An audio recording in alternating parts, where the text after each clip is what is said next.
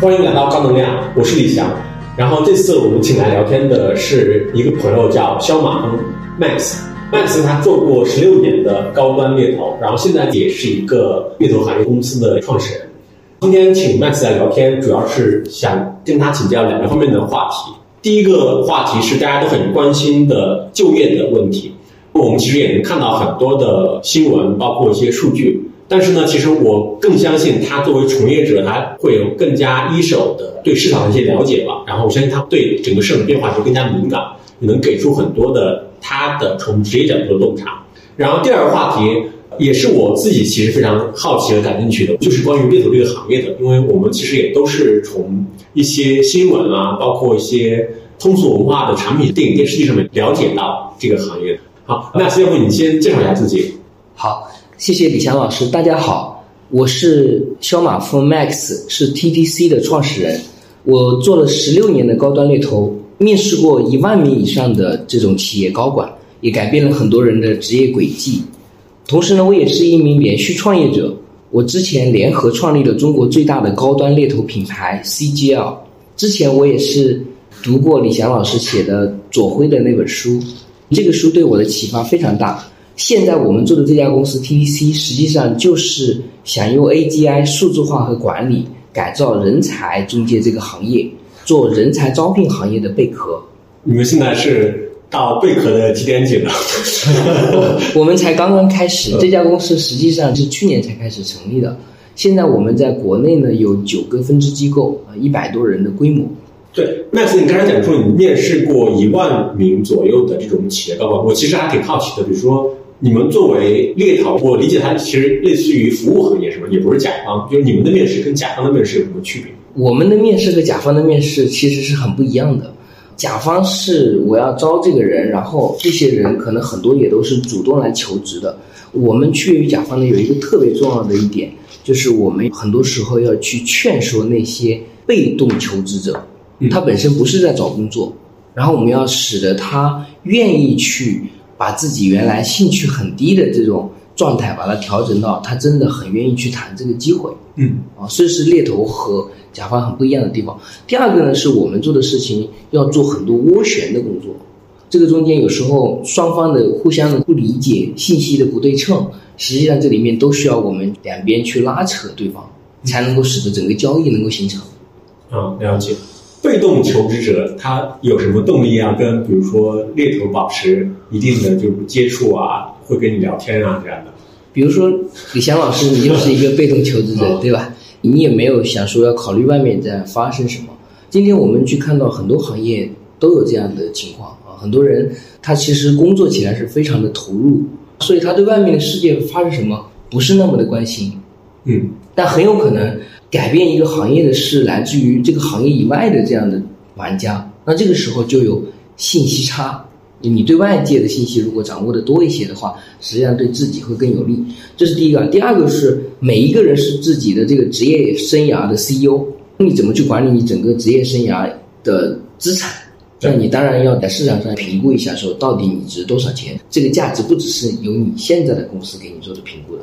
对，所以其实理论上。每个人他其实都需要有一个这样的网络，是吧？就是比如类似于像 Max，但你过于高端了，比如类似于这样的人保持一定的连接和联系。对，如果我们把一个人比作一家公司的话，那这家公司它的资本市场到底值多少钱？你这个资本市场包括了可能你要融资或者上市，也有可能是你这家公司能不能在市场上贷到款，人家愿不愿意借钱给你？你回去想一想，说你这个人在职场上面到底应该值一个什么样的价钱？嗯。那这就很重要了。我们主要服务的是年薪五十万以上的职场人，是吧？就是应该是偏高端的。是是。对我其实很好奇，就是从你们自己，从你自己的体感，包括观察，包括接触到的情况，对于这部分人而言的就业市场情况是什么样子的？因为可能大部分人，我理解他应该是像我一样，我们都会从新闻上接触到，就很多人会说是买方市场就生多多少，然后可能求职者偏多，但是呢，很好的匹配的岗位又很少，我不知道是这样吗？今年的整体情况确实是不好的，二零二三年确实非常不好。二二年呢？二零二三年的一季度跟二零二二年一样不好，甚至更差。今年的一月份和去年十二月份那时候大家都阳了，所以呢，企业基本上大家都是躺平的一个状态。嗯，今年的二季度开始，整个市场开始回暖了，所以比去年的情况稍微要好一点的。嗯这是从整体的这种全行业来看的话，所以大多数的这种全行业覆盖的猎头公司，今年实际上状态并不太好。嗯，但是如果你是踩中了一些赛道，在细分市场是很有机会的。哪些细分市场？就全行业不好，但是细分市场是有机会的。细分市场有机会很，像中国经济啊，整体啊在放缓是吧？对但是细分赛道有很多机会。是的，但是并不是说所有的细分市场机会都很好。比如说，如果你不小心就是踩在了互联网、房地产这种领域的话，那你可能今年就比那个全行业覆盖的还要惨。嗯但如果你是在国家所鼓励的这些 AIGC 啊、先进制造啊、新能源啊、芯片半导体啊、生物医药等等这些领域的话，实际上还是有很好的机会的。所以我们看到的情况是，不同的市场供给双方是不太一样的。嗯嗯嗯嗯。你其实刚才也讲了，就是类似于 AIGC 啊、先进制造啊这些行业里面，有没有哪个行业它是很典型的，它处在扩张期，然后它有比较大量的对于高端人群的需求？像 AIGC，我理解它其实还是属于偏少部分的机会，是吧？是的，对，因为它是很新的一个出现的风口。还是有一些领域的。我再举个例子，比如说大家看到新能源汽车，其实今年竞争非常的惨烈，降价啊，然后裁员，各种信息都出来，甚至有的新能源汽车都玩不下去了。但是不知道大家是不是知道，给这些企业提供炮弹的军火商，那些做新材料的、做电池的、做能源的，这些反而是很好的这种机会在生长。嗯所以这些地方是有机会的。嗯我们看上去说宏观看好像很多问题，但是如果细分到某一个地方去，那个地方往往又有机会。嗯，这些细分领域它主要还是集中在就过去两三年，我理解应该是中国包括监管、包括政府里面比较鼓励的。是的，基本上都写在二十大报告里面。对，咱们在中国做生意嘛，一定要跟着 国家鼓励方向走，对吧？然后还有一个可以分享的就是，比如说消费那种相对中低端的这种一次性消费的这种，比如说茶饮，这个市场就还挺好的。这朱啸虎讲的，就是叫单品百亿和连锁万店，啊就是这两个里面还是有很多机会的。它跟以前的公司有一个很大的区别，就是他们在数字化方面的能力会比以前的公司要强得多。嗯所以他的这种运营，当他开始进入这个行业的时候，他的整个管理的理念和它的运作的方式跟原来很不一样。包括瑞幸咖啡，我们在服务的还有类似于像宁记、嗯，年纪啊霸王茶姬等等这些新型的国产的品牌，他们的那种推进速度是非常快的。嗯所有的这些能够快速增长起来的，一定是有新的生产力。全世界的竞争方式只有两种，第一种叫差异化竞争，第二种叫总成本领先。那么它一定是有更先进的生产力。这个里面的先进的生产力有几个方面啊？第一个就是刚才说的数字化，它的数字化水平更高的话，使得它能够更好的洞察消费者需求，甚至能够在需求端去做变革，拉动这个需求方。比如说，你看我平时我喝咖啡很少的，对吧？那这个瑞幸它每天都给你推送这些东西，你就有时候会刺激你的这个消费的欲望。对然后它不断的出新品，对吧？然后第二个就是供应链上，它肯定是比原来要更先进，嗯使得它的成本能够领先。他们在管理上面的能力是原来不一样的，那他需要的人才可能就是来自于互联网的一帮人才。对，同时也还有传统的这种食品或者是相关领域里面零售这种领域里面的供应链的人才，嗯都在引入这个新的这些赛道里面去。嗯，因为你开始也讲，就是说互联网其实相对不景气的，就是单纯的互联网公司，其实这一部分它其实可能就有一部分人他会流向这种零售跟数字结合的一些公司，是吧？是的，今年呃互联网整体来看是不太好的啊。从我们的观察来看哈，呃，因为用到猎头服务的这种公司本身就不是太多了。同样的，在大厂里面，如果是比较大的公司，他们依然还会有这种千万级的预算，因为它的人员的基数比较大，即使它只是做人员的迭代和更新，以及做一些新的业务，它也需要用到招聘的这种服务。嗯，就是你也提到很典型的两个，它在对人才的需求在下降，甚至比如说人才可能会流出的行业，就互联网跟房地产嘛。我不知道对于像你们而言，你们会策略性的去这两个领域去捞人吗？会有这样的动作吗？我们关注的其实更多的是这些人他们流向了哪里，嗯因为他们流向那个地方，意味着那些地方有新的机会。刚才说的传统企业的数字化，肯定这里面是有比较大的机会的。嗯嗯然后还有就是，如果我们把整个国家的科技的这种领域里面比作一棵科技树的话，嗯这棵科技树实际上还有很多地方没有被点亮的。嗯那这个时候就有很多的新的机会出来。我举个例子，比如说国产替代的软件，其实这地方就有很多新的机会。那这些地方他们也需要刚才说的这些行业的人才。对，国产替代软件就是我们努力了好多年了。其实还有一个蛮典型的状况，我觉得它可能是跟大家关心的，比如说，因为我们的那高校毕业生的数量也不断在破纪录，然后尤其是上半年时候还公布过那个青年失业率那个，就对大家造成了很大的惊吓。这样，因为我也跟比如说一些人聊过嘛，就是我发现说，其实它里面有一个很大的不对称的现象出现，尤其是那些很好的学校的毕业的小孩儿，九八五、二幺幺甚至北清这样的，其实他们理想中的好工作，真的就是头部互联网公司，然后大厂嘛，然后可能以前是外企，然后包括类似于一些投行，就是金融相关的服务业。但是这两个看新闻都是那种减少招聘甚至裁员的一个重灾区，是吧？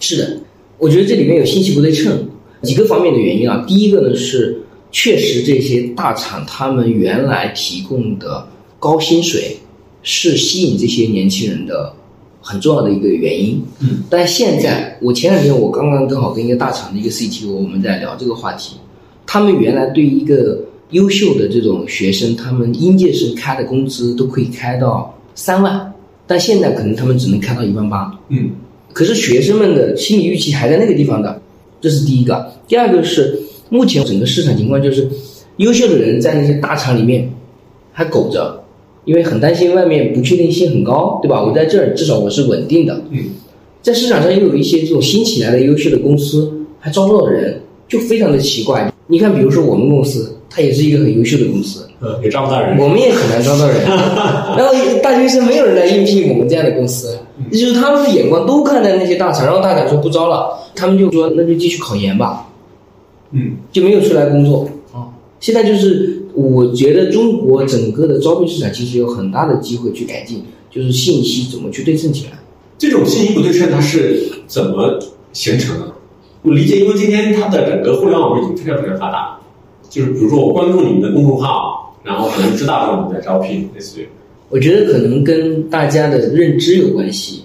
我前两天见了一个阿里巴巴的高管，嗯大概是 P 十的一个人，嗯这个人是二零零七年的时候加入的阿里巴巴，嗯所以大家可以想象一下，在那个时候加入阿里巴巴的人，到今天 P 十应该已经很多钱了。是但是他当年加入阿里巴巴的时候，他还降薪去的，而且是从外地去杭州工作。往往大家不会很敏锐的能够捕捉到这种优秀公司的机会，反而是当这些真正的清北啊这些好学校的学生开始涌入某一个行业或者涌入某一个公司的时候，往往是这家公司可能开始要走下坡路的时候，这是个逆向指标，是吗？这是一个新美率是个逆向指标，是吗？对，当他开始就是那个时候，你进去的时候，你已经没有太多的机会说你能够成为吃到这个公司真正成长的那一波红利的这个阶段了。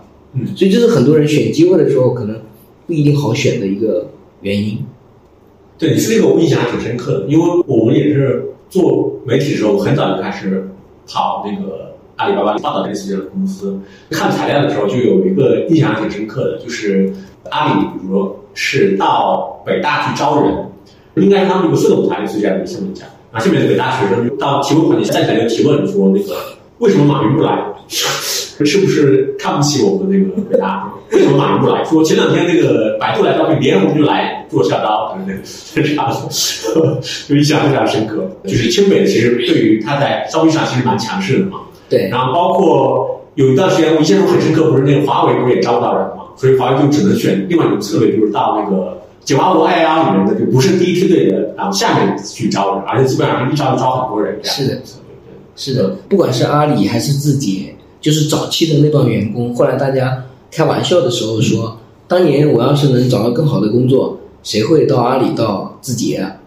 那帮人都是可能当时不太好找工作，才进到这样创业公司的，所以就很多优秀的人其实没有看到这样的机会。嗯，他其实问题就在于说怎么看到呢？对，这就是找工作的一个特别重要的思考方式的转变。就很多人把找工作当成了是一个交易，实际上找工作应该是一次投资。去这家公司工作三年五年，实际上你是在投入你的生命，你投入的是你的时间。如果你这个投资不能换来投资的回报，你只关注的那个投资的回报就是你的工资收入的话，那是非常可惜的。嗯，更重要的是这家公司有没有发展，你进去以后是不是会有成长，以及三年以后当你离开这个公司的时候，你的身价会怎么样？能够关注这些东西，用这种方式去看待这个机会的时候，你赢的可能性才会更大。大多数的大学毕业生，包括我当年刚毕业的时候，我零五年毕业，我们那个时候毕业最厉害的同学是去保洁，嗯，是八千块钱一个月，然后大家就会传说哇，谁谁谁拿了八千块一个月的工资，然后如果你拿了一个三千块钱一个月的工资，大家觉得好像你不太行，所以他很多人都用这种 offer 去定义了自己的职业选择。就是单纯的毕业之后的起点。其实那个根本不重要，为什么呢？因为十年以后，你一个月赚的钱，可能就是你当时一年赚的钱，嗯，很有可能是这样情况的。我遇到很多优秀的人，他们都跟我回顾这个信息的时候，十年后，你一个月赚的钱是今天一年赚的钱。对，他确实是不是有那个他们研究过个人收入的分布也是同样的？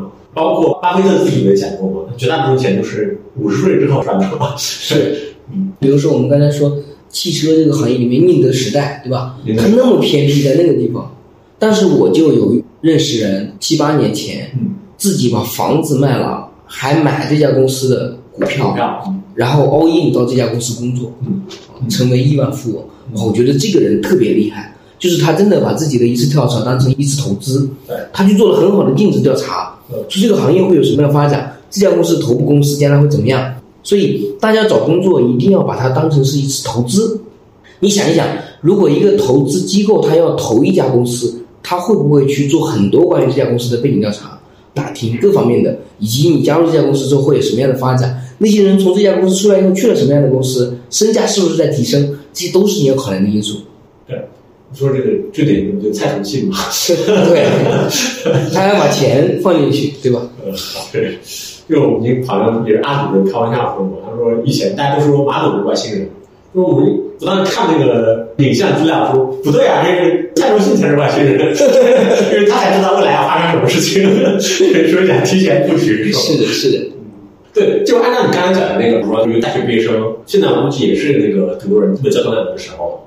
对，就是他怎么来做他的选择呢？就是因为我相信，对于他们而言，就是他们其实目之所及，就看到的就是说，我身边的人都认为的好工作，包括我的以前的学长都认为的好工作，可能现在都已经很少招人了，或者这个窗口几乎关闭了。对，然后我应该怎么办呢？那很模糊的告诉我说，你要把它视为是投资，但它到底应该顺着什么样的方向去看？比如说这呃，某种程度上解决这个信息不对称，甚至比如说可能说哪些领域和行业确实是，哪怕我现在可以暂时的，我去赚三千块钱，不要赚八千块钱，但是它未来十年之内可能会有很好的回报。对，我觉得有两种这个方式可以给大家建议的。第一种呢，特别简单的，就是三个指标去衡量一个工作是不是一个好工作。个人对吧？个人选工作的时候，三个指标，第一个是叫有兴趣，第二个叫能做好，就你擅长做这份工作，嗯，第三个是能赚钱，有回报。如果我们把整个找工作的过程我们体系化的去梳理一下的话呢，我们有五个原则啊，就是第一个叫好赛道，你要找到朝阳的赛道。一个企业想在中国获得长远的发展，它一定跟当下国家的这个大趋势是要息息相关的，对吧？国家说房地产现在不要搞了，你还在进房地产，你不信，对吧？你不相信国家，那你肯定最后会死。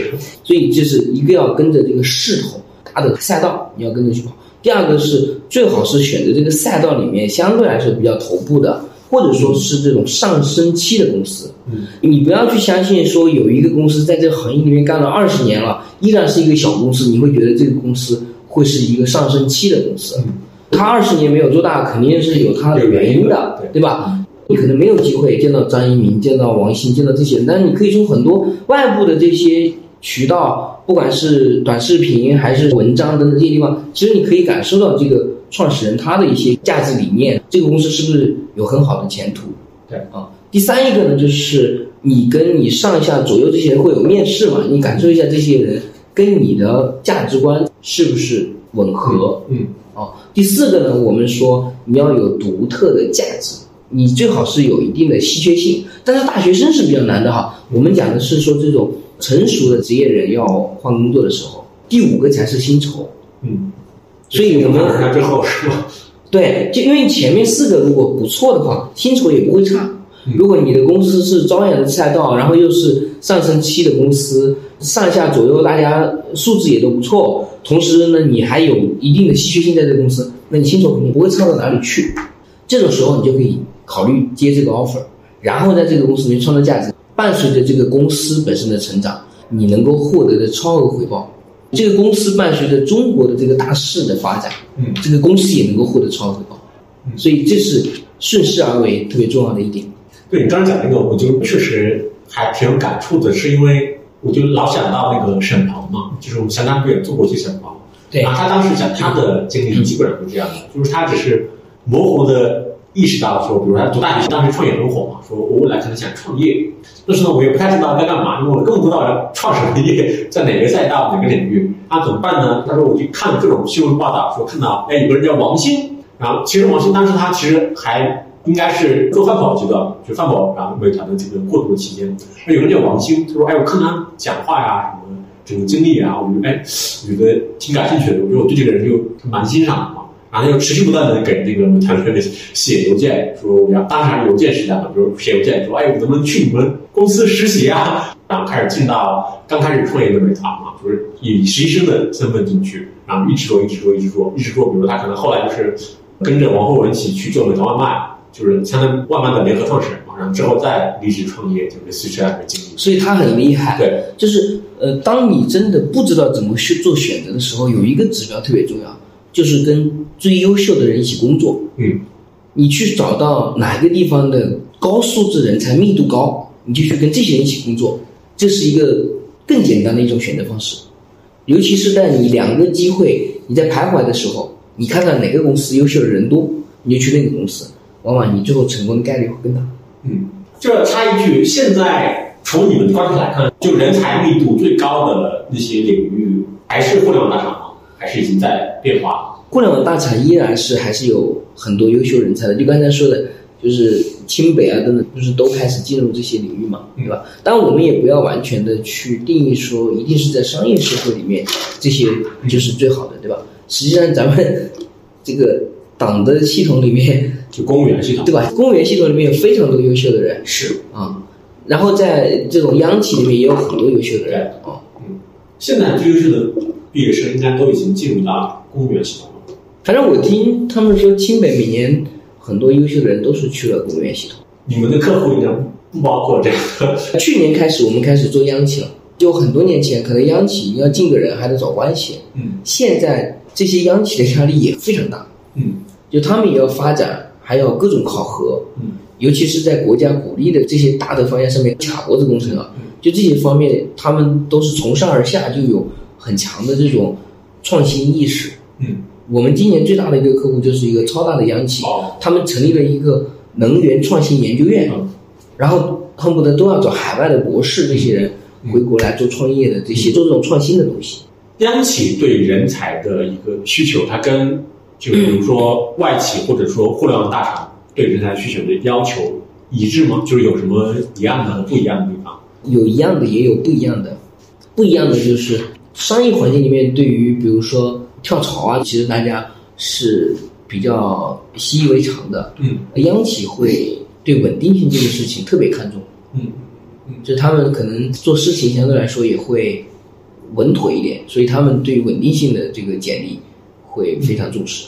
对，你说这个就是我印象很深刻的，就我一个朋友，他是从华润出来的，出来之后他会定期的去找华润，那时候他的老板去，就说可能一两年会约一次聊。就去年的时候他跟我讲，印象非常深刻。他跟老板已经做到很高层级的，他说有一个评价，说这个，哎，这些民企吧，战略定力差一点。对，对，就是他他战略定力，而且他不只是那个高层的，就是他整个的下面的人都会有这样，就是定力普遍会差一点。是，我觉得可能就是跟央企的稳定性莫名其妙带来一种定力，以及它这种定力，尤其是在周期转换的阶段，就是确实能发挥蛮大的作用。是的，是的，而且是你想，央企定战略是看什么呀？是跟着中央精神走的。嗯中央精神就是“十一五”计划、“十二五”计划、“十三五”计划，嗯五年一计划，对吧？那他做事情他就是比较稳妥。嗯但民企的话，很多时候你都得瞬息万变的市场，立刻要做出判断，然后可能判断失误就是生死的问题。对，一开始的时候你就会讲到，比如说，其实你们会跟很多被动求职者去保持这种联系，甚至可能也会劝他们去接受一个新的机会，类似于这样的。对，比如说，我不知道现在他能够打动一个被动求职者的主要的因素会是什么？是你刚才讲的那个，比如说这个赛道特别好，类似于这样的吗？其实用一句话说是更好的机会。更好的机会。对，刚才说每一个人都是自己的职业资产管理的 CEO，嗯。那你如何在一个准确的时候去抓住一些机会，然后让自己的资产得到增值，而且是可持续的增值，而不是就是这次跳槽我涨了百分之五十工资，但可能干六个月就被干掉了，那这种他们肯定也不会干，嗯嗯所以其实是一个道理。嗯。但这两个人应该是分布在就是你讲的互联网和房地产领域的被动求职者，你发现更容易接受这个转换了，是吧？那个行业被动求职者，房地产现在已经都是主动求职者了。嗯，互联网还会相对容易一点吗？就是它在大厂的，因为你也会讲说，可能他们有时候也会选择苟着，或者说维持现状这样。互联网现在有一个叫 P 八 P 九危机，嗯就是大概在这个中层的这些人，嗯如果这个人本身就是确实水平比较高，有有一技之长的这种，其实他一点都不担心。嗯但是如果是那种靠着工龄长、资历老、工资涨上去的那一波人，其实是最容易被裁员的对象。嗯嗯。但是大家反而所有人喜欢的，就是甚至你们眼中的好被动求职，也是那种第一种，是吧？就水平很高的。前面那个更好一些。我觉得不仅是互联网，其实所有的行业都存在这样的人，嗯就是工龄长、资历老，但是本事没有上去的，这些人都是被高估的。嗯那他在这种裁员潮下面，他可能就是第一波被清算的。嗯。其实忠诚的问题应该是好，我记得很多年前，就是大家都有过，还讨论蛮多的是，当时是因为海尔而裁员的，是张瑞敏就说要裁掉忠诚，就是他引用有一个管理学家叫查尔斯汉迪说的一句话叫什么？中层是烤熟的鹅，哦，就是它没有神经嘛，就是它对于市场前端的变化完全没有任何的神经，它只是一个上传下达的功能。我觉得在工业化时代，这样的是没问题的。嗯因为它是很多时候是流水线的作业，对吧？那也需要有这样的执行能力很强。但未来这个市场变化太快，嗯所以你如果没有这种独立思考，在一线的这种活力、组织的活力不能被激活的话，是一个很可怕的事情。上面呢有时候下不去，然后一线的决策力又不够强，嗯那最后就很可怕，嗯啊是系统性的灾难。嗯，以及现在就市场上最焦虑的也是这些中层嘛。我理解他们可能确实是年薪五十万以上，是但同时有非常非常的焦虑。是，对，我不知道你会给这这群人会有什么建议吗？嗯，我讲一个案例吧。嗯这是我的一个朋友，嗯他今年正好四十岁，然后呢，在房地产行业干了十几年，早年就是万达呀、什么碧桂园都是很好的一线地产公司。他的职业梦想呢，就是成为一个公司的 HRVP，他是做 HR 职能的。啊然后呢，他就可能这样的公司他不一定能做到 HRVP，后来他就去了一个三线的一个地产公司，嗯做了 HRVP。嗯这个地产公司的老板还是当地的首富，嗯，那因为他自己的职业生涯其实一直在往上走，所以幸福这样是吧？不是江浙那边的这种房地产地产公司地产公司，然后他的职业生涯一直在向上走，所以他对于外界的这些什么房地产不行啊等等这些东西，他的感知是不是那么强的？嗯嗯，他有时候甚至会觉得说，那是因为这些人不行，你看我们不就挺好的，对吧嗯？结果今年他老板突然说，我干不动了，嗯我房地产公司不干了。嗯所以他的信仰一下就坍塌了，他就觉得我过去这些年所积累下来这些东西突然一下没用了，然后真的跑到市场上一看，发现说，我靠，没有机会了。这个时候他来找我，然后我说，你看前两年我劝你早点从房地产出来，你不听，对吧？那但是因为是朋友，我还得帮他，然后我就给他介绍了去一个初创的这种半导体公司，人家要找一个 HRD，他原来是 HRVP 哦，这家公司就找一个 HRD，因为规模没那么大。嗯大概两个月以后，他告诉我他去这家公司了，嗯他的薪资原来在那家公司有两三百万年薪，嗯到这家公司变成五十万。嗯我说我挺佩服你的，你为什么愿意这么降薪去这个行业？嗯他说我进入一个新的行业，有时候我还要付人家钱获得那个支持，对吧是？现在人家还愿意给我五十万，我觉得挺好的。我正好从那地方我从头再开始。所以你跟他说给这些中层有什么样的这种建议？第一个是应该要有一技之长，这一技之长是你到什么时候都有饭吃的一个一技之长。完了，大部分工程都没有。对吧？这个人其实他有一技之长，对吧？他是 HR 专业，他有职能的那个东西。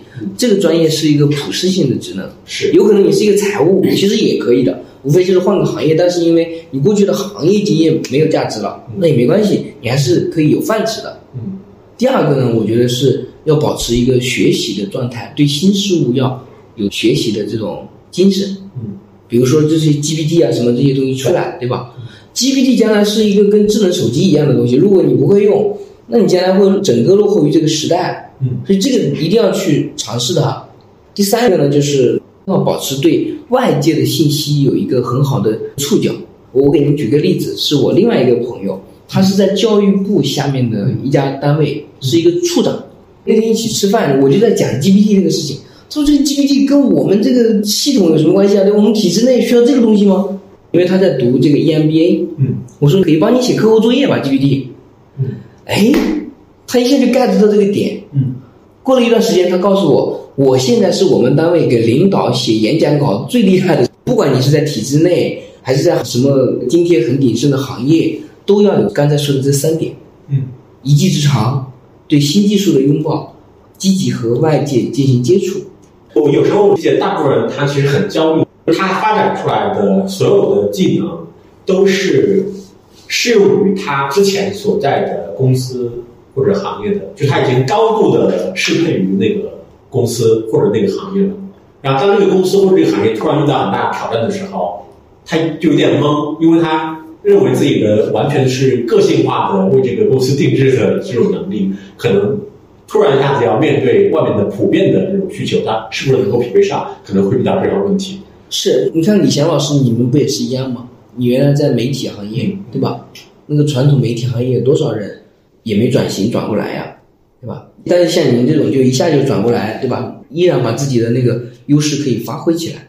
所以最早的掌握这个机会的这样的一波人，最后就能够成为，即使是大环境不好的情况下面，依然可以成为佼佼者。其实反而媒体行业很奇特的，我发现我认识好多人，他们觉得都过得挺好的，可能确实有刚才讲的话，确实有是的。即使是所谓的传统的媒体行业，在互联网冲击下就影响很大，因为有新的媒体形态出现嘛。对尤其是前几年有公众号，公众号后面后面还有短视频，我认识好多人，哇，做短视频做的真的很好。是的，是的对，对对对，反而是因为是的原因，他的技能反而得到放大。对，这个是我还挺惊讶的。是厉害的人，当新的技术来的时候，他拥抱它，他就会非常厉害，就把这些人的能力放大了十倍可能。但如果你没有掌握那些新的东西，你可能就被淘汰了。好像有一句话说，媒体人最后的镜头也是保险，是吧？CEO 的镜头是直播卖货，是吧？对呀、这个是真的，是前两年非常流行的，因为当时有好多对啊 CEO 去抖音上去那边做嘛。对 CEO 的镜头是短视频，所以你们的行业就是基本上总是在劝人换工作，是吗？有没有我经常劝人不要换，啊？是吧？我经常劝人不要换。我们的工作是劝人换工作，嗯但是那是真的，这个机会对他是有价值的时候啊。嗯如果明显是一个坑，我很多时候劝他不要换。为什么呢？我们这个工作啊，跟房地产还不太一样。房地产中介交易完就结束了，我们是 to B 的服务业，你这个人进去以后还有保证期的。就我的人选被一家企业录用了，来了以后用的不好，嗯然后你把这个人又开掉了，嗯最后三输，所以这种时候我往往是劝人家不要去。我经常会跟他说：“你到底准备好了没有？如果你没准备好，就不要去。嗯没有这个金刚钻，就不要去揽这个瓷器活。嗯跳槽的时候有几个风险特别高的事情。嗯第一个呢，大家跳槽往往希望是涨 title，现在是总监，我希望到那边是副总裁。第二，往往希望要涨钱。你要让我过去，那我当然需要更高的工资，使得我这边更有安全感。其实它是风险的溢价，是吧？没错，但这个两个东西，就是你换公司、提升岗位还涨钱，三个东西放到一起的时候，是风险特别高的一个事情，因为人家对你的期待也很高，你的职位涨了，其实有非常本质的区别。原来你在你的公司的时候，你上面还有一个 VP，你只需要跟他讲专业的都可以。但是你到了副总裁级别的时候，大家不喜欢听你的专业意见，你要跟我讲我听得懂的话。其实这个时候挑战是非常大的。嗯另外，你工资又高，人家对你期望又高，所以往往这种跳槽，为什么跳槽高管跳槽的失败率比较高？是其实有很多方面的原因。如果你再加上一条换赛道，换赛道、换公司、涨 title、涨钱，这四个东西如果齐了，这个人失败的概率就特别高。但这不是现在比较普遍的现象吗？要换赛道，要换公司，换抬头。所以失败率高呀，所以失败率高，这很多人就没把这个事儿想清楚。我一般鼓励候选人，第一调查，不要因为信息不对称而做溢价；第二个，最好是把待遇什么的谈好，但是呢，职位的那个职责啊，不要搞太多。进去的时候先小赢，赢完慢慢建立信任，你在那家公司就可以慢慢的做更多的事情，不要一上来就贪多。我见过好多人，动不动就说我要去你们公司，我得做一个 COO，你管这个，管这个，管这个管那个，你知道那里面特别多的坑，嗯因为里面的人首先觉得我的机会没了，是你来了，嗯。我的机会没了，嗯。听说又花了很高的价钱来的，嗯。那你行你上啊，说不定还给你挖俩坑，你还得给过去擦屁股。你去了以后，一堆部门归你管，死的概率特别大。我见过的比较好的高管落地场景，先做所谓的叫 CEO 助理，嗯。或者董事长助理，就是类似于这种角色，不要一上来就去救火，一上来就去救火的那种，除非你真的是特别懂。去了立竿见影就可以建立信任。你是干销售的对吧？去了就带一大订单对吧？哇，大家觉得厉害，就是我们公司对吧？你搞技术的可能也问题不大。有一些时候你去了之后，你上来就揽那么多活，基本上都很惨的。对。但是从甲方或者从招聘方的角度来看的话，不是很了解。但是我理解说，大部分的招聘方还是希望你一来就马上发挥作用吧，就像吃个止疼药一样，马上就对。你要告诉我要刷牙一样，天天刷牙，我我我估计大部分老板肯定都没有这个耐心，是这样吗？是的，所以这是中国整个职场的这种不成熟性。就是欧美公司大家都是打工的，连那 CEO 都是打工的，中国可不是啊。中国那 CEO 职业经理人花的很少，都是老板，尤其是隐形冠军啊这种公司，其实挑战很大的。你要去这种公司，其实要特别注意刚才我说的那个尽职调查，对吧？他过往人家去了之后能不能落地？那个老板是什么风格的？周围的这些高管是不是老板的亲戚？嗯，你把这些东西得搞清楚啊！你别去了那，对吧？上来就要大刀阔斧，一番改革，最后发现把自己给弄死了。像这个其实有时候反而老板会说，这是我对你的需求。有可能去了就是一把杀人的刀，对吧？杀完人就让你走人了，也有这种事儿啊。对，然后很多人其实不太擅长跟董事长、CEO 构建长期信任，他可能一上来一下还行。其实这个是在这种公司里面生存下来最重要的一个工作，比其他所有的事情都重要。嗯，建立信任，然后通过一些小胜去积累在这家公司的战功，然后你才能够在这家公司发展起来。很多人对这个事儿是缺乏认知的。对，就是你在得到跟通话直播里面嘛，就是你会认为说，中国的二三线城市的很多的隐形冠军，他们其实现在是一个有很多的人才需求的一个状态。然后包括这些隐形冠军，其实他们也会有一些国际化的需求。我的理解是，这个就是你刚刚讲到的那个问题嘛，就是大部分比如说这样这样的人才，他其实可能是在一个相对已经非常成熟的大公司，无论是大厂啊，还是一些全球公司里面，他可能北上广这些就已经是非常熟悉那个大公司的语境啊、行事方式啊。因为只有这样，他才会具备这样的能力嘛，无论是国际化能力还是管理一个相对成熟组织的能力。然后呢，他们又到了一个二线城市的一个隐形冠军，其实他们还是在一个相对在成型期的一个组织的状况嘛。就面对这样的情况里面，我不知道，比如说对于这个人而言的话，他需要做哪些，无论是叫心态啊，还是能力上面的这种建设和转变，包括你会给他们什么建议？其实相当于从一个非常成熟的公司，然后到了一个上升期的没那么成熟的公司。没错，这个胜任力其实有很大的不一样。就是你在一个大厂里面做一个中层，哪怕说你是某国际性公司中国区的总裁，嗯，其实他还不是在真正的那个决策层，嗯，他离那个权力斗争中心还远着呢。嗯，就很多外企的人说，我到了民营企业，发现民企特别复杂，对吧？这个政治斗争也很多。其实主要原因是他在以前的公司，他是没有进入到这个 圈子，正正的圈子，他没进核心圈子，他就是个区域经理，说白了，对吧？如果你今天说华为的墨西哥的总裁在华为，那他根本就还没进核心圈子呢，他轮不上政治斗争的事儿，嗯，就相当于是一个河南省代表，所以所有的外企的那些高管，他们没有认知到这一点，他会觉得这边很复杂，实际上因为他过去缺乏锻炼，嗯。你跑到那个民营企业里面去，你你得，你首先第一条就是如何跟 CEO、董事长建立长期信任。就如果你感受到这种人，恭喜你已经进入了决策层了。对，恭喜你认知提升了，对吧？这是一个打怪的过程。还有一个问题是什么呢？这些董事长啊，往往挖这些外企的高管，其实是花了不少时间的。他花时间的过程是什么呢？他是求贤若渴，所以呢，他表现出来是特别谦虚的那个。样子，嗯，这跟他正常的工作状态不是一回事儿，你一定要好好观察一下，对吧？你进了他公司，你以前在外面，你跟他可以称兄道弟，对吧？就小甜甜和牛夫人是吗？对，可以一起喝茶，对吧？你去了他公司，你就是他下属，这是一个心理上的调整，很多人这一点就调整不过来，嗯嗯，这就是很多人就是失败的很重要的原因，嗯，对吧？我觉得第一个其实是认知上面的这个特别大的一个差异，第二个。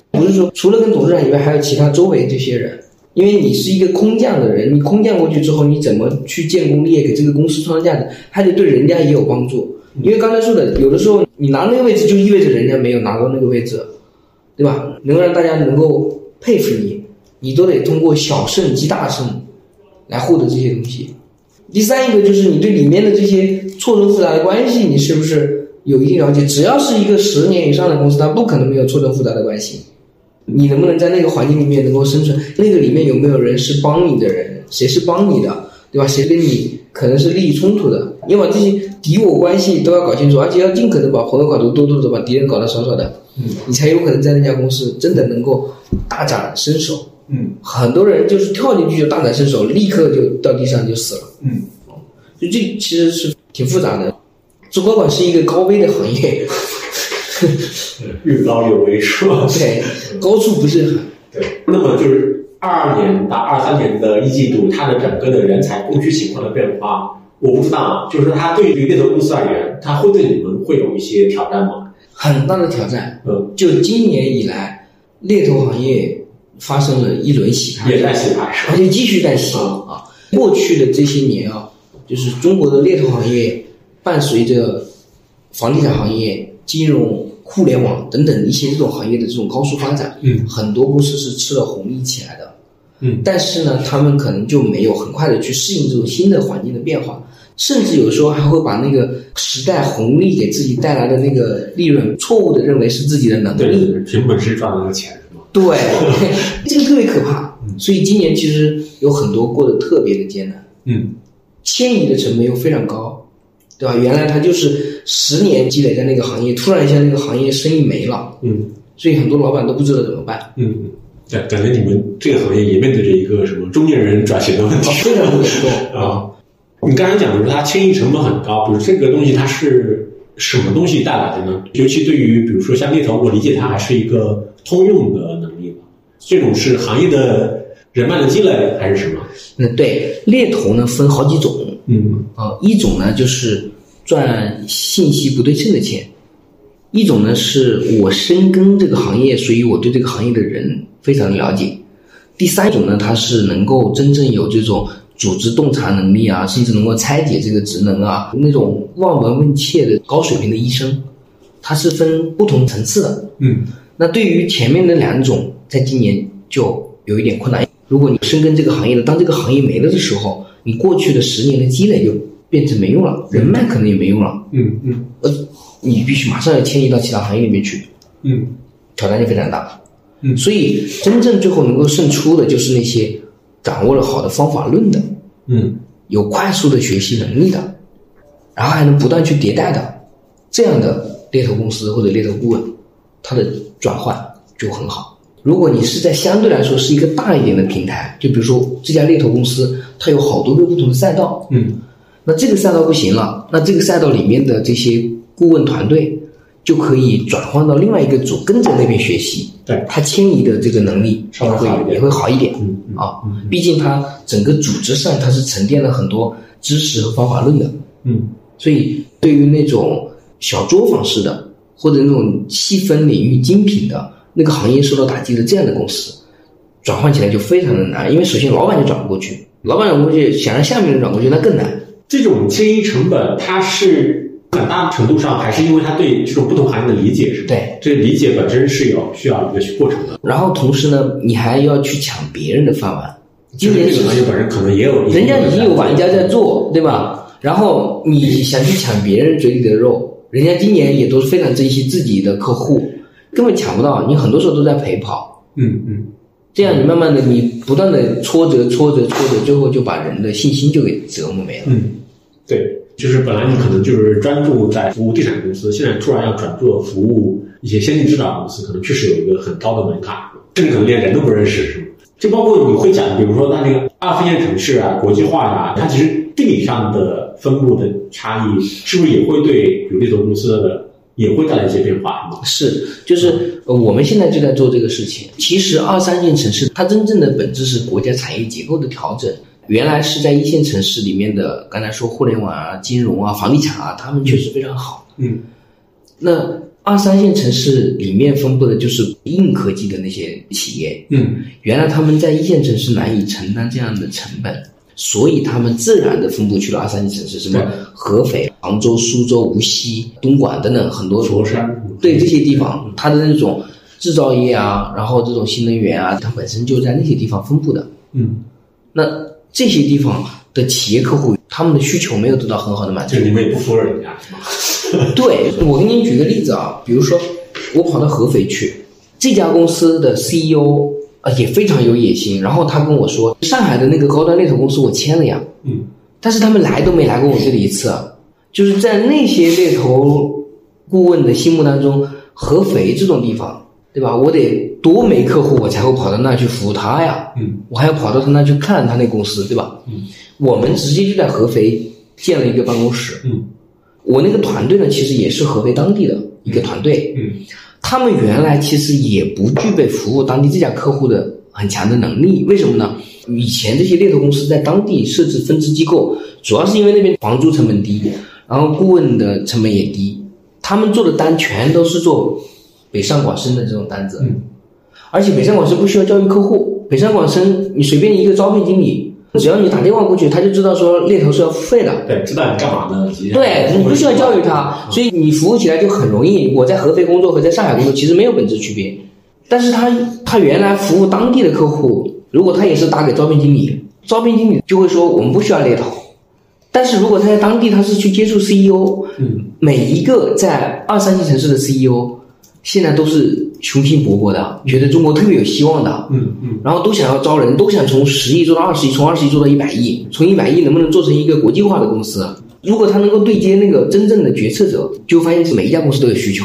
但是因为他那个原来打交道的方式是从合肥当地找他们的那个招聘经理，原来是那么做单的，现在要变成他要跟这些 CEO 打交道，他的能力还要迁移过去，认知要迁移过去，嗯资源也要迁移过去。嗯那我们在一线城市这些同事就可以把这些资源介绍给他们，然后同时呢，那些 CEO 想要找的人往往又不在当地，他们想要找的人才也在北京、上海，对，所以就需要建立一个合作网络，使得当地的我们的这些顾问能够整合我们整个北京、上海、深圳的这些同事的人才的信息，然后给他们当地引人才过去，嗯形成一个合作网络，这样才能够真的把当地的客户服务好。所以这是一个很大的机会。然后国际化那个地方呢，我们现在的策略是这样，就是呃，分三步走，这是我跟别人学习的。大多数做国际化的公司其实都是这样做的，就是我先找合作伙伴跟我合作，我这边有客户订单，他们要到美国招人，要到东南亚招人，我跟人家合作，是当地的猎，当地的猎头公司。然后我开始建立一些认知以后，第二步我可能到那边设个代表处，然后跟他们也许是合资，可能更紧密一些。嗯，甚至还把他们的一些客户在中国要找人，我们也可以两边协作起来。所以这个协作平台在这个地方也可以形成。然后第三个才是我去自建，因为自建意味着你投入更大嘛，你对当地市场有把握嘛。所以我们的战略是分三步走。大多数原来做这种国际化的公司也是这样做的。所以不管是在国内从北京、上海去到二三线城市，还是说我们伴随着中国的国际化的过程去找海外的机构合作，都有这种信息不对称和平台联合交付的新的业务模式出现。这是我们现在要做的这个大方向，就是说要推招聘平台的这个方向。就大家基于这个平台在做一些资源上面的协同啊，是的是的，啊，从招聘需求上来说的话，确实是这个现象真实发生的，时候？就二三线城市的很多公司，他们的需求开始有一个很大的增长，一线城市的客户需求有一些下降，这这真实发生的时候？真实发生的，而且这个人才的溢出，我觉得会持续一段时间。嗯，原来可能大家也不太想去，对吧？就像阿里巴巴，其实早年在杭州也很难招人，嗯很难招人。今天他们依然还是很挑战，因为杭州当地的供给是不够的。嗯原来他可能想都不敢想，我能招到这么多人，招到这么多从北京、上海优秀的人才过去，对吧？但今天其实这已经很正常了。我觉得对于其他地方的也一样有这样的机会。我觉得张一鸣也挺神的，你看他能社招进微软，本身应该也挺难的吧？是不是很厉害？我其实下面还是想聊一下跟关于你自己跟比如说猎头和招聘这个行业的一些问题的。我其实还挺好奇，就是你是怎么进入到这个行业的？因为当时应该，我相信你在大学毕业的时候对这个行业应该也是比较陌生的吧？对我，我讲一下我的那个、那个大学毕业的那个历程吧。啊，我是学材料化学的，那个时候叫四大天坑专业。我的同学后面有三分之一进了科研机构，三分之一是在化学的那种产业里面，嗯，三分之一是转行了，我就属于转行了。嗯，那时候我想的就是说，我老婆在国外留学，她快要回国了，对吧？你得在北京买房，对吧？你要赚钱，你要养家，对吧？那时候就是这样很朴素的想法。嗯，然后我就想换个行业，嗯就是我在那个南开校友会组织大家聚会的时候，被一个人看中了，嗯他是我的伯乐啊，这个人叫 Frank，他当时开一家猎头公司，嗯他说你的性格特别适合干猎头，嗯因为我组织大家搞活动啊、聚会啊什么的，嗯，然后我就开始一直认为自己适合干 CEO 的是吧？组织能力这么强。我对我本来想做生意，他说你特别适合干猎头，我就开始研究什么是猎头，就当时你也不太知道说不太知道啊，根本不知道什么是猎头，这是哪一年？这是零七年，零七年。对，零七年，后来我自己做了猎头公司老板，我就特别能理解他。嗯我现在见到一个素质还不错的，教育背景也不错，表达比较清晰的，我就说你特别适合干猎头，嗯嗯我就把他想把他招过来。嗯后来我发现他公司有点小，嗯就是我觉得还是应该去一个大一点的公司，嗯然后去各家公司应聘，就去了那家外资公司叫伯乐的那家公司。嗯，当时面试官打动我有两句话，哪个公司的面试官？伯乐伯乐。嗯他说：“我们这个职业是公司付了你的薪水，报销你喝咖啡的钱，嗯去交朋友。嗯哇，我想这个工作太美妙了。嗯公司给薪水，嗯报销喝咖啡的钱去交朋友，哇塞，这个太开心了，嗯对吧？然后打动我的第二件事是，我当时有一个同事，那个人也是我的面试官之一，跟我同一年清华大学毕业的。嗯零七年的时候毕业两年，他那年赚了七十几万。然后我一看，我那是大概一万多块钱一个月，嗯他说：“你看，跟你同一年毕业的，对吧？对你要不要来？”所以是这么进的这个行。嗯，就当时比如猎头，它整个这种行业状况在中国是大概是个什么样子？它是已经发展的比较偏成熟了，还是非常早期？非常早期，非常早期猎头实际上是九十年代末期才进入中国的，是随着改革开放这么起来的。嗯那个时候还很早，服务的都是外资公司，外资公司特别好服务的，然后钱又多，嗯反正每一个只要跳槽都涨薪，经济也很好，所以那时候做猎头是很体面的一个事情。很有面子的。我一坐下来跟同学一起吃饭，大家都听我讲各个公司的那个八卦八卦，对？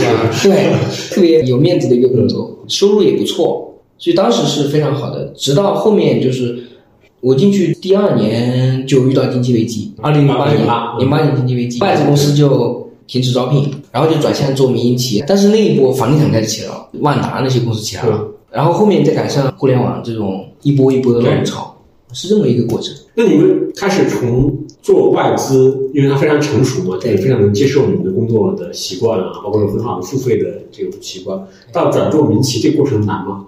就第一年很难，就零八年那时候经济危机很难，但从房地产开始起来就容易了，因为房地产公司要求特别快，特别有钱，对他们愿意付费，愿意付费嗯，对吧？那个时候就万达说，我们全国要建三十个万达广场，对对对吧？每一个都给我配项目总、工程总、成本总、人力总、财务总，全给我配上，大概是那样一个状态。互联网也是，嗯，互联网恨不得一下子就是说，我们刚融了钱，对吧？那个 Java 工程师来二十个，iOS 工程师来二十个，都可以用猎头费，嗯，哦所以当时市场还是真的挺好的。对，所以基本上也是跟这个每一个风口是契合的，是吧？对，跟着时代的那个发展，就是猎头它这个行业的商业模式，它主要还是 to B 的是吗？主要 to C 的，其实是既 to B 又 to C，、嗯但赚钱是 B 端付费。，B 端付费弊端付费，所以严格意义上说是 to B 的。但是呢，要看是供不应求还是供过于求嗯啊。如果供给比较多的时候，人才供给很多，那 B 端是特别特别重要的。但如果是供给不够的时候，比如说有一段时间就算法工程师特别不够，每一个优秀的算法手上都有十个 offer，对，这个时候你一定要跟他把关系搞好。是，他从大厂出来跳槽，他一定找你帮他推荐工作，嗯你把他服务好了，对吧？然后你还帮他选，那这个时候 C 端就特别重要，因为 B 端都要抢，所以它是又有 to B 又有 to C，但两端都得搞定。那些成功的企业家，其实大多数在这个事情上都认知还可以。嗯成功的企业家有四个特点嘛，第一个叫爱财如命，第二个叫哪个财？人开玩笑人才对，开玩笑。爱财如命，对吧？第二个叫挥金如土，嗯看到这个人很厉害，给多少钱他都给弄过来。第三个叫杀人如麻，就这个人来了不行，他砍得也很快。对，第四个叫学习如痴，嗯就是他们其实自我学习迭代能力还蛮强的。那我就看到了机会啊，说明还有很多人他没有认知到这个事情，那未来他们都会要成长的。嗯我见到很多那种呃优秀的 CEO 啊，三线城市，他们就是需要提高一下眼界，就是你只需要让他看到，嗯带他去游学，对吧？看到说阿里巴巴的 CFO 在干这个事情啊，我的 CFO 对吧，在记账，他能帮我融资，看到了这些厉害的人，他们自然而然就会产生需求，所以很多需求是被创造出来的。当他听说了那些故事，说啊，原来找一个蔡崇信可以给我带来那么多钱，嗯，那他给钱他就愿意给了，这个有很大的空间。像比如猎头行业这个大的行业，它有像投行啊、VC 啊这样的，就我们都称为高端服务业，有受经济周期转换的很大的冲击和挑战吗？有也有。有，就是大行业会受到很大的挑战嘛，尤其是你刚才说的，如果你是全行业覆盖的，你肯定会各个地方都会受到挑战的。所以，我们整个商业模式未来也会发生变化。我认为我们这个行业接下来的几年啊，会有巨大的变化。第一个变化是说，嗯，商业模式上的变化，就是原来都是我雇一个人，那人才和企业之间其实是一种从属关系。回到老家，回到那个国企的那个地方，大家都觉得跳槽是一件羞耻的事情。对，我爸妈觉得我是挖墙脚的，他们觉得你这个工作就挖人家墙角，嗯对吧？为什么有这个理念？是因为认为人才和企业之间是从属关系，忠诚度只提人才对企业的忠诚度，就是企业对人才是拥有关系。嗯我觉得整个随着这个零零后来整顿职场，我觉得会发生很大的变化。高端人才你只能跟他合作，慢慢的就是越来越平等。未来会出来，接下来你看北京、上海，我刚才说有那么多人赋闲在家，但这些人其实有很多人是有很多经验和知识的。嗯未来的人才应该可以用出租的方式，啊嗯你不一定要拥有它，你能够跟他合作，用他的那个就可以了。嗯就像房产中介一样，嗯，对对吧？你是买房，你也可以租房，我就租一个月。就使用代替拥有，对，使用代替拥有，我觉得这个地方会发生变化，就是这个商业模式会发生变化，不一定是把这个人招过来做我的员工。那你们有做相应的调试吗？就是按照你对这个行业的变化的理解。现在我们开始做一些商业模式上面的变革，那这个现在我们在尝试，等过个半年左右，到时候我给你汇报一下我们的进展。啊，我们现在在做很多这种新的尝试，那个用工模式其实也要做一些变化。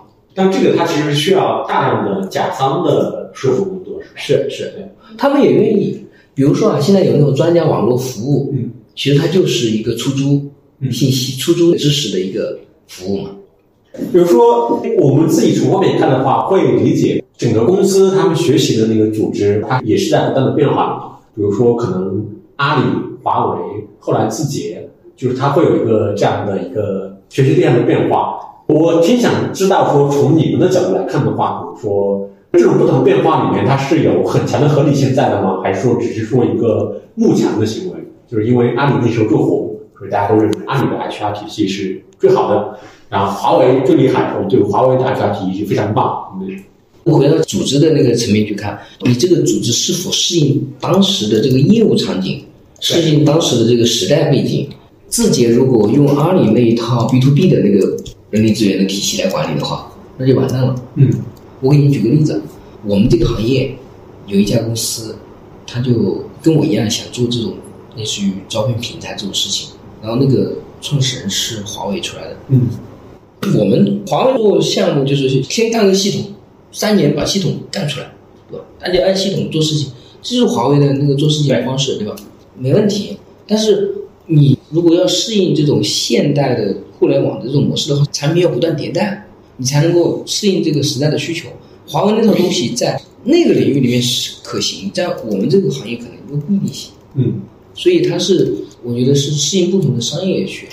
对，还是适应适应你的业务，你的业务所需要的人，对都有这种匹配性的。对，所以如果你招人，你就是说啊，我就要华为的，我就特别怕那种老板，说我给我找一个华为的人来。第一，你找一个华为的不一定适合你当下的这个业务场景的需求。第二，华为当年是怎么走到今天的，和你现在用它的这套管理方式去管理你的今天，你的两个时间段匹配吗？你不匹配，你不是刻舟求剑吗？嗯对吧？所以很多时候你没把这个事情想清楚，其实最后你的用人就一路当的。嗯，但这样的需求应该还挺多的。很多啊嗯，就是这些老板有的人很固执可，能十年前就是说，你给我找一个阿里的 HR，对对对对，然后最后就，一塌糊涂。今天可能就是华为的或者字节的，对更重要的是，你找的那个人，他是一个执行者，他知其然不知其所以然的那个人的话，那更完蛋。嗯所以那个组织设计如果这样去用人，最后就发现挺完蛋的。嗯。那面对这种需求，你怎么办呢？你要说我 先给你找，还是说我要试着给你讲讲道理呢，还是什么？我得观察一下，对吧？如果那个老板特别强势，对吧？那他要什么就给他什么，嗯对吧？我跟他说不不不不要这样，他说滚出去，对吧？嗯，嗯，不能那样。哎，那你得还是得找到那个合适的方式。对。像你们这个行业的组织模式跟企业文化，它是更偏哪种的？更偏互联网式的是吗？更偏互联网式啊，更偏阿米巴，主观能动性，因为人在这个组织里面非常重要。像比如说你做了有小二十年，这个过程里面，比如说你曾经的同事们，他们后来都干嘛去了？就就是始终坚持做了很多吗？也不少，也不少。嗯，但转行的也挺多的。最最多的是转去做招聘，转去做 HR，就是到公司里面去做 HR。对对，嗯也有做的成功的。你像 B 站的那个 CEO 李李米，对他原来就是做猎头出身的，啊，是吗？对他做猎头出身的。然后也有人转去 VC 做投资啊什么的也有。啊啊，对，做投资我觉得还挺适合的，或者确实到 VC 和 PE 做投后，我觉得非常非常适合。对对对，那么信息嘛，他掌握很多信息，对对，对对人也有洞察。嗯嗯嗯。还有做培训的啊，然后做销售的都有，各种领域都有。嗯像猎头公司怎么建立起自己的竞争优势呢？做一家猎头公司呢，其实说起来挺简单的，嗯就三个供应链。这个概念是我自己提的啊。第一个供应链是客户供应链，就源源不断的职位进来。嗯第二个是叫顾问的供应链，就是如何复制顾问，有没有经验的没关系，嗯你把这个顾问招进来，让他变成是一个高产的顾问。嗯第三个供应链是人才的供应链，嗯就是我们叫三 C，第一个 C 是 client，第二个 C 是 consultant，第三个 C 是 candidate，嗯嗯。把这三个供应链解决。所以呃刚才说的，全世界的竞争方式就是差异化竞争和总成本领先。你每一个成本都很低的话，那你的竞争力就非常强。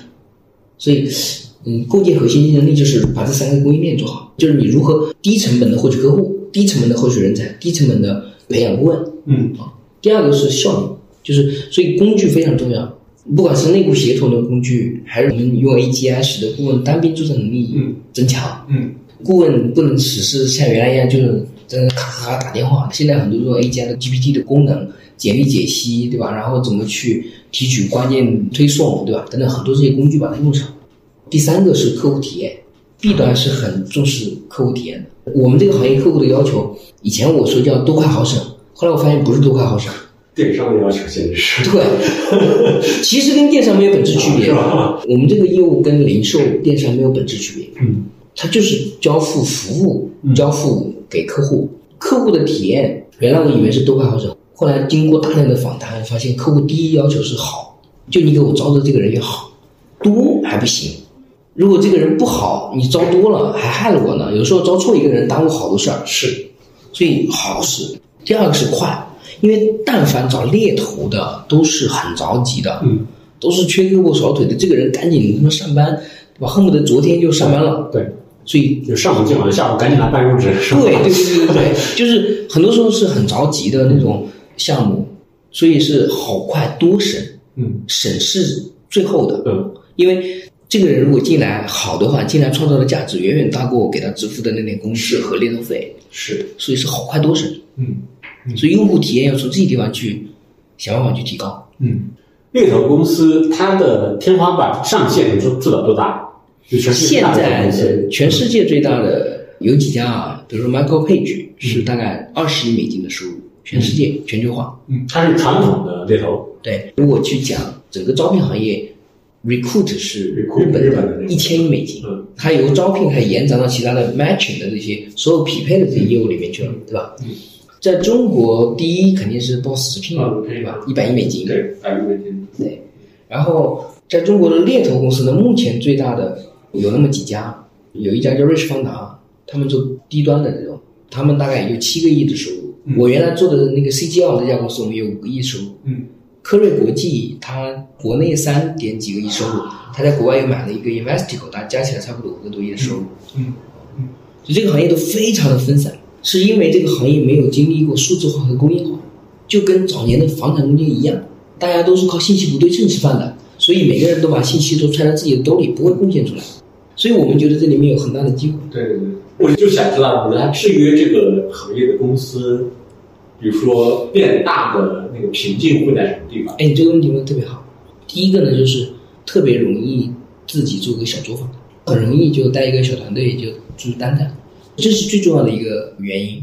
第二个呢，就是客户往往认顾问，不认品牌，因为顾问跟客户是高频的交流，嗯所以那个组织力没有出现。原来这个行业因为大家都是小作坊，所以老板就赚点小钱，是没有人在技术上去做投入的。嗯资本也没有进来，所以就做不大，技术上投入不够，所以那个单兵的产能一直停留在一百万以内，没有什么规模化的公司能把这个单兵的这个产能提上去的。第二个就是协作，协作会使得你的客户，我给你提供人，你的人选可以给我的客户，两个人之间一加一大于二，跟贝壳一样的。对而且协作会使得他带团队出去做小作坊的这个可能性在降低，嗯因为他的顾问觉得我在这里赚的比跟你去赚，协作的收益要大协作上也单兵出来的收益。但技术的话，它不是对所有人的嘛？我理解，比如说你讲 AGI，因为 AGI 它其实它是个通用的工具嘛，就所有人都可以使用的。原来我也是这样认为的哦，但最近我发现不是这样的。比如说那个 prompt，你如果直接让 GPT 帮你写一个 JD，嗯它写出来那个东西可能就是一个一般的东西。但是如果你能够跟他很好的对话几次，并且把那个 prompt 可以把它保存下来，大家可以 copy 用的话，这个东西变成你自己的进一步的研发，就是在业务场景里面的具体的研发，对，这个形成了一个独特的能力，就包括简历解析的能力。GPT 这个出来以后，如果你把这些通过向量搜索的方式能够去推进的话，那个简历能力会大大增强。还有一个就是数据收集不够，我收集的信息就是一个简历一个 JD，它匹配其实效率是很低的。是但是真正的那个人，一个人本身，他的信息绝不是通过一个简历展现出来的，这些东西是需要海量的数据在后面做支撑，然后去做出来的。所以我说这个行业会有很大的变革，就在这个地方。我做这个事情呢，其实是这样，就是呃，我有三方面的考虑。嗯第一个呢是说，原来我们做了一家猎头公司嘛，嗯，但是猎头公司要继续长大是刚才说很难的，是，原因是在于说数字化水平不够，嗯，就是协作在一个组织里面是可以实现一加一大于二，但是到一定的规模的时候，大家之间的信任的摩擦呀，很多东西开始使得一加一甚至小于二了。那如果能够通过数字化的方式，使得所有的信息都线上化，就会把信任这个问题能够解决。我们有一个场景就是，刚才说你的岗位，我把人推荐给你，然后交付了，我们两个分钱，是不是特别简单的一个场景？但是会发生什么呢？我把人给了你之后，你把这个人给了你的手下，然后你的手下在另外一个项目上成交了，我不知道。当我知道的时候，我去找他的时候，他说这个人不是从他那来的，我从猎聘上自己找的，嗯，那我就分不到钱，然后我们的信任就被打破了。但是如果通过线上化的方式，就是他看过这个简历，再去猎聘上找的，那我就认可说这是我的路径。现在这个行业连线上化的路径都没有，所以这个是我们未来要去解决的东西。但是我的主要的想法是说，能不能做一个无限的游戏出来？因为只做一家猎头公司，它的价值很有限。那我就开始想平台模式，因为您的书也讲这个，对吧？我正好 EMBA 同班同学，他就是做贝壳的技术的一个总经理，所以我就发现说这两个行业其实有很多可借鉴的东西。虽然 to B to C 有些不同，但是原则上有很多相近的。然后第二个呢，是我其实自己过得挺好的啊，我自己做猎头公司 赚钱也不少，是，而且是我打交道这些人都非常顶级的这些人。嗯，当我去读 EMBA 的时候，那个老师就说我们以前不招猎头的。我一开始以为是是不是担心猎头到我们这个班上来会把同学挖走，对吧？是，因为他们有一些同学是那种大公司三一啊、什么京东啊送过来读书的，对吧？跑到你们那读个书就被人挖走了。对，后来我发现不，我没去之前他们也正常流失的。我后来又想说，是不是因为担心这个猎头来了这个班上之后，去逼逼这些同学发展生意，对吧？后来我发现每个班都有一个律所的合伙人，嗯，每个班配一个，律所是必定的，律所也是乙方呀，跟我们一样的呀，对吧？呃，隔壁班还有是链家的总经理，嗯，我觉得我也不比他差，对吧？你凭什么你就说猎头不招的？后来我开始找答案，其实是猎头这个工作，他没有得到过尊重。啊，是吗？你今天看了我，你可能好一点。如果是另外的，平时有人给你打电话的猎头，你有接到过猎头电话吗？知道没有？然后你第一反应是不是挂了？还是也会听一听？也会挂了，而且他们啊也会通过各种的社交网络给你发信息。哎，我给你讲两个真实的案例，嗯一个是王鑫发的，这个我看到了，对吧？一百亿美金的时候，对吧？然后猎头说，王总，万达电商找个总经理，年薪八百万，对，对吧？就根本就没有做过任何的功课。还有一个王普忠的那个案例，你们看过吗？王普中我没看过，王普忠发了一个朋友圈说，刚才接到一个陌生电话，嗯我以为是那个快递，嗯接通以后，对方说我是猎头，嗯大厂后台 Java 的岗位考虑吗？嗯王普忠说说我现在已经不会 Java 了呀。嗯，对然后对方说你那你现在在干嘛？我在送外卖。啊，对方沉默了五秒钟说那也挺不容易的哈。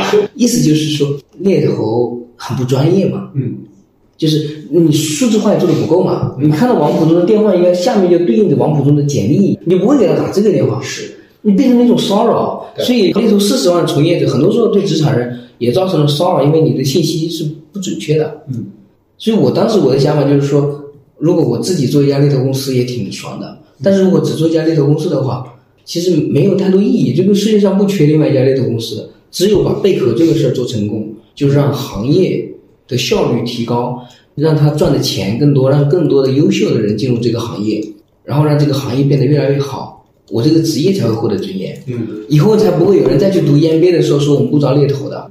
从我上了之后，很多很多猎头老板都上中国和长江了。嗯，我觉得我是为这个行业做出了贡献的。是，所以我们现在做的这个事儿，其实就是你写的左晖那本书，嗯就是我们想做的，通过 AGI 数字化和管理输出，嗯然后使得这个行业变得更好。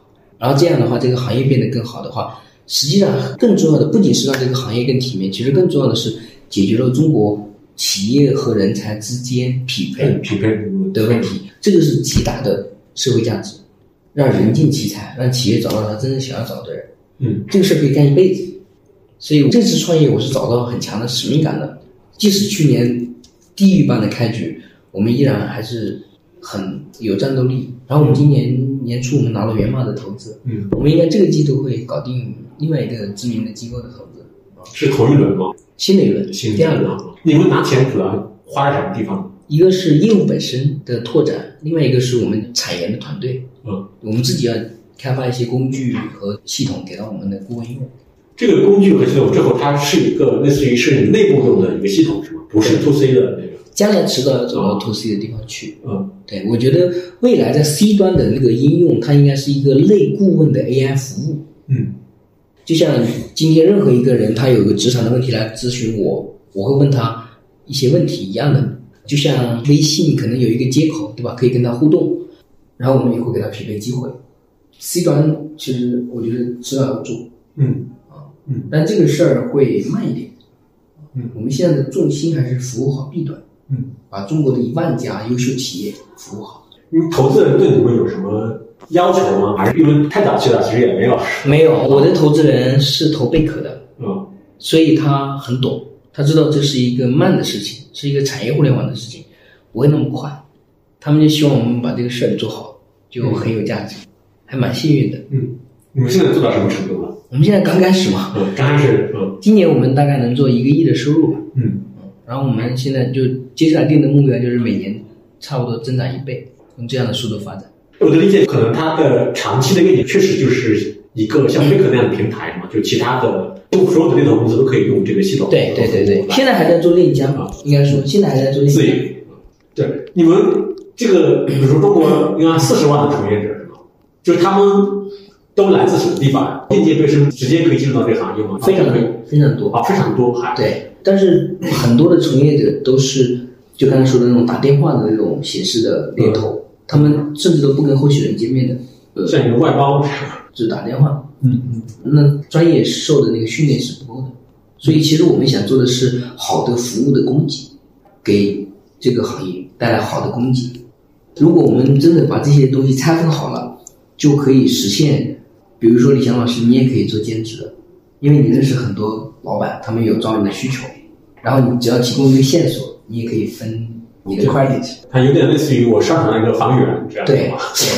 对，贡献一个房源，或者你身边有朋友看机会的，对吧？我们可以把你的那个贡献可以 book 在系统里面。我们现在已经开始做一些这种事情，嗯就是有一些那种资深的职业经理人，然后他们可以兼职的做一点事情，不像原来要做三百六十度的话，他要学的东西太多了。他现在只需要做一个贡献房源、贡献信息源、贡献线索就可以了。像这种，尤其是基于一个系统或者平台做的这部分工作，它会被比如类似于 Boss 聘啊这样的公司也同样做了吗？我觉得 BOSS 直聘是有很大机会的，嗯啊，但是呢，我觉得做线上的这些人要做好线下其实不太容易，因为线上赚钱太爽了。是，所以为什么贝壳最后不是五八做出来的，是链家做出来的？对，五八，我觉得他要赚这个钱，他觉得太麻烦了。是，那这个事儿最后是一个重服务的一个事情，它交易是比较复杂的，尤其对于被动求职者是要斡旋的，对，主动求职者好说的，是，反正在找工作，对吧？就是它的服务的成分，很多成分其实很难被单纯的线上去替代。对，而且要建立人与人之间的信任，嗯其实是很挑战的。